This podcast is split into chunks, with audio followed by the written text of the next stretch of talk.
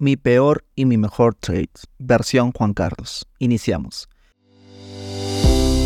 Bienvenido a La Voz del Trader. Un espacio creado para contarte experiencias, darte tips, consejos, recomendaciones y hablar de chico trading. Ponte cómodo, saca lápiz y papel y presta mucha atención. Sin más preámbulo, iniciemos con el episodio de hoy. Mi mejor trade.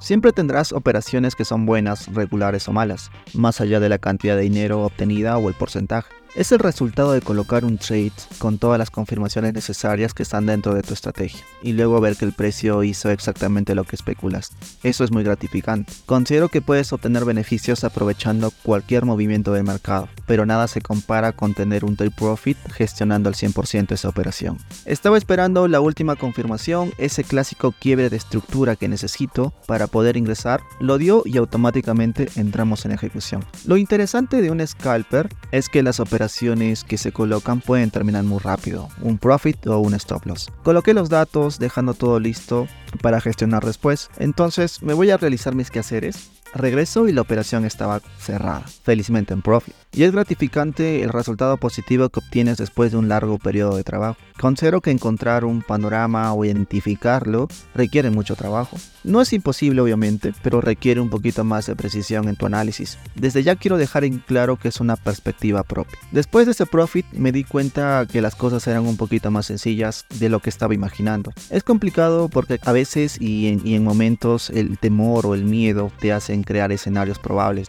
Pero lo más interesante es que la mayoría de eso no sucede. Es una frase que escuché por allí. Y me llamó mucho la atención y corroboro esa información ya que lo estaba practicando y en verdad es así. Entonces, con ese trade empecé a sentir que todo estaba o que todo se trataba en base a probabilidades. Y es allí donde inicia el trabajo a aceptar pérdidas. Con ese trade, eh, por lo que considero el mejor trade, ya que fue el que me dio a entender muchas cosas del trading que estaba obviando, independientemente del dinero, fue la apertura, ¿no? De, o encontrar esa luz en el camino de trader.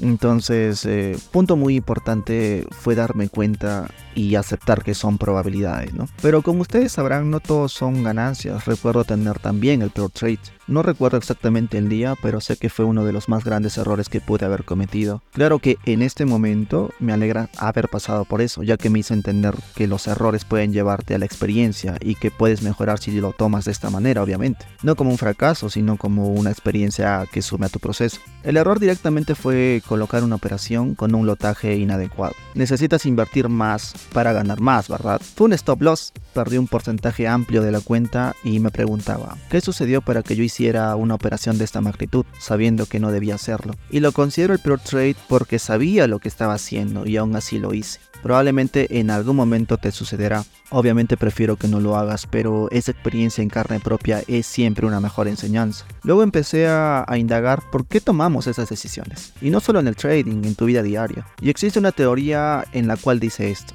Cometerás errores y esos errores los cometerás en tiempos prolongados. ¿Y a qué se refiere con esto? Consiste en que puedes colocar una operación y cometer un error en este mes. Y luego pasamos seis meses y probablemente puedas cometer este mismo error. En menor magnitud, claro, pero lo cometerás. Significa que cada cierto tiempo cometes ese error pero el tiempo es totalmente distinto, prolongado. Al inicio puede ser una vez al mes, después una vez cada seis meses, una vez al año, una vez en dos años. Te seguirá por una razón, somos seres emocionales. Entonces, trader, para culminar este episodio necesitas estar en constante preparación. El terminar un mes en positivo obviamente es bueno, quiere decir que estás haciendo las cosas muy bien, pero no tienes una información adecuada y lo más probable es que no, no puedas evaluar tu proceso. Prueba con un año completo. Quizás muchos de ustedes todavía se encuentren en proceso, pero eso es algo normal. Todos hemos pasado por lo mismo. Entonces, prueba un año completo y te vas a dar cuenta de la diferencia que existe, de la madurez que ganas cuando operas, cuando realizas tus backtesting, cuando empiezas a controlar tu mente.